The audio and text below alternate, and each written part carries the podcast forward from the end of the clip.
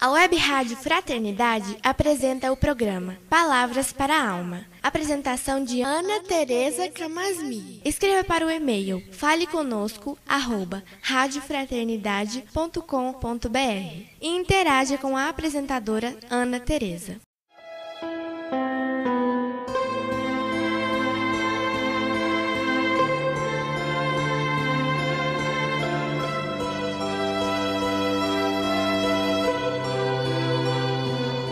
Olá, amigos da Web Rádio Fraternidade. É com alegria que iniciamos mais um programa Palavras para a Alma. Hoje vamos conversar sobre uma frase muito conhecida de que a seara é livre e a colheita obrigatória. À primeira vista, é uma sentença dura para os nossos corações, e se tomarmos ao pé da letra e não a considerarmos em alguns aspectos, podemos até faltar com a compaixão que é tão cara ao cristianismo. Podemos até sermos impiedosos com os outros em situações difíceis, afirmando que estão colhendo o que plantaram. Seria essa a postura do Cristo diante de um irmão caído? Diante de alguém que sucumbiu ao arrastamento das paixões que são tão comuns a todos nós? Quem de nós está realmente, absolutamente livre diante das paixões? Diante dos nossos desafios diários, somos levados a tomar muitas decisões umas com mais tempo de ponderação, outras nem sempre. Há situações em que precisamos agir de imediato, sem a possibilidade de olhar as consequências a longo prazo. Muitas vezes, diante das consequências, nós sentimos muito arrependimento, quando não vem carregado de culpas por não termos podido agir de outra maneira, já que fomos pressionados pelo tempo de decisão. Porém, gostaria de alargar um pouco essa visão e nos dedicarmos a olhar um momento do plantio. Refiro-me aqui às escolhas que fazemos durante a nossa reencarnação. Nenhum de nós é liberto das próprias histórias. Tudo o que nos acontece desde o nascimento constitui uma rede de significados que formam a nossa perspectiva sobre a vida. E os acontecimentos não dependem de nós. Aliás, muito pouco dependem da nossa vontade para se dar. O que vai ser de nossa alçada será o passo que vamos dar a partir do que nos acontece. Sendo assim, a escolha do que vamos plantar não nasce do vazio. Nem é para nós como uma prateleira de supermercado com todas as possibilidades disponíveis em igualdade de escolha. Para começar, não temos todas as possibilidades de escolha à mão. Temos muitas possibilidades, mas não temos todas. Mesmo assim, as muitas são poucas se comparadas ao tanto que gostaríamos de ter. Mas o que faz com que algumas escolhas sejam disponíveis e outras não? A resposta é quase simples. É que as nossas escolhas emergem da nossa história de vida.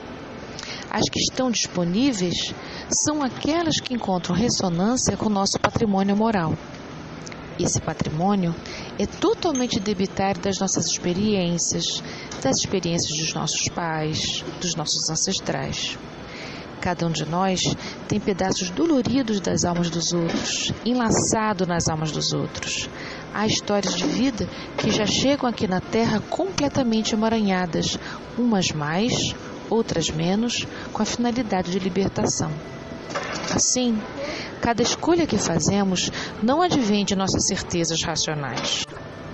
Elas nascem das crenças que construímos a partir das experiências que compartilhamos uns com os outros.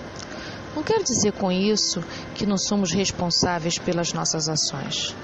Eu estou ressaltando aqui a necessidade da gente ter compaixão pela gente, na medida em que agimos sobre a influência de forças que temos pouca consciência da presença delas. É por isso que o Espiritismo apoia e incentiva o processo de autoconhecimento, a fim de que os nossos atos sejam cada vez mais conscientes e, portanto, propiciadores de que a nossa semeadura se torne cada vez mais sã.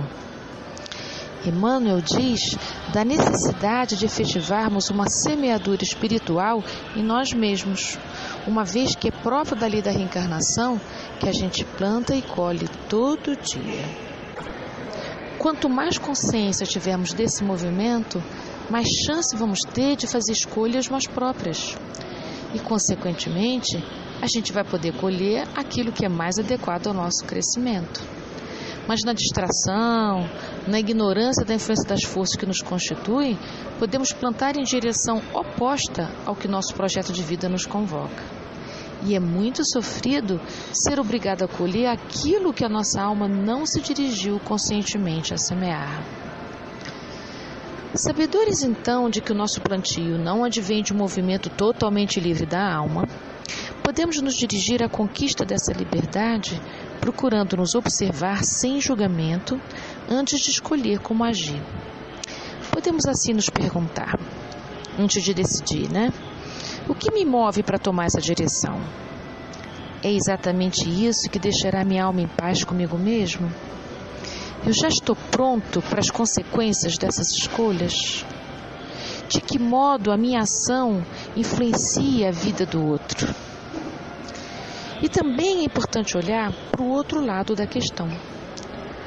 Como é que nós lidamos com um plantio alheio que tanto toca o nosso coração? Como é que a gente lida com a ação do outro na nossa vida, né? Porque a gente planta, mas os outros também estão plantando. Ele escolhe, nós colhemos também. O que é que nós fazemos das dores que nos causam aquelas ações impensadas, distraídas da semeadura dos outros?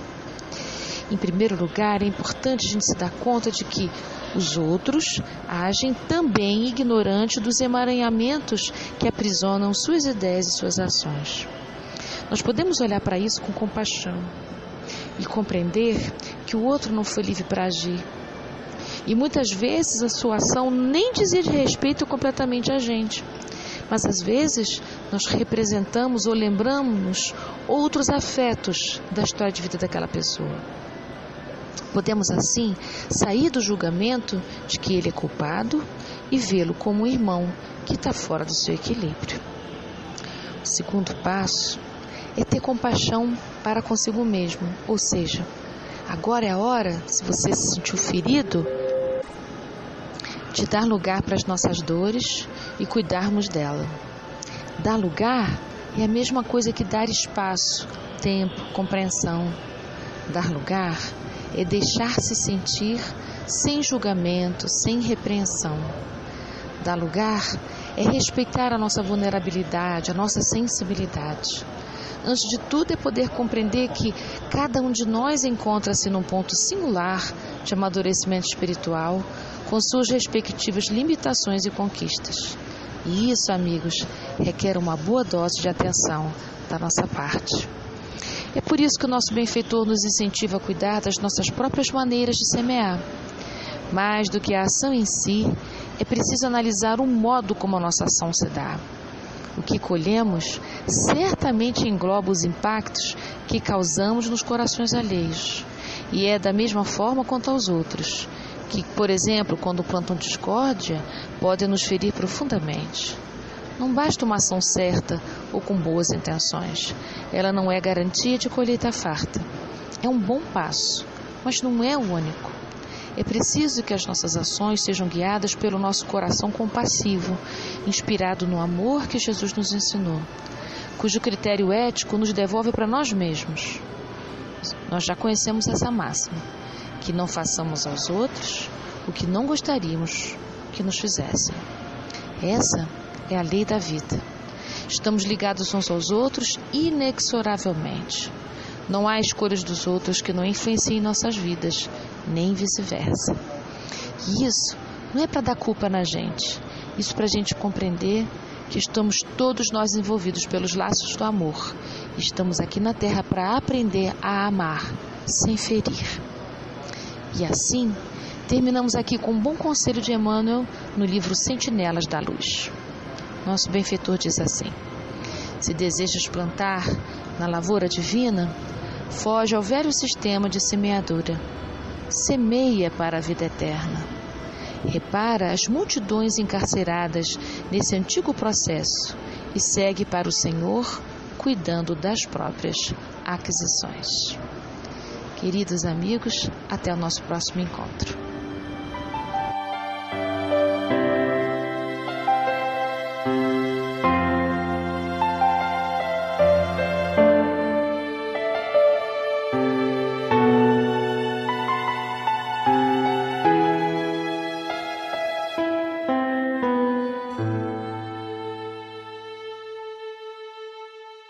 Web Rádio Fraternidade apresentou o programa Palavras para a Alma. Apresentação de Ana Tereza Camasmi. Escreva para o e-mail faleconosco arroba radiofraternidade.com.br e interaja com a apresentadora Ana Tereza.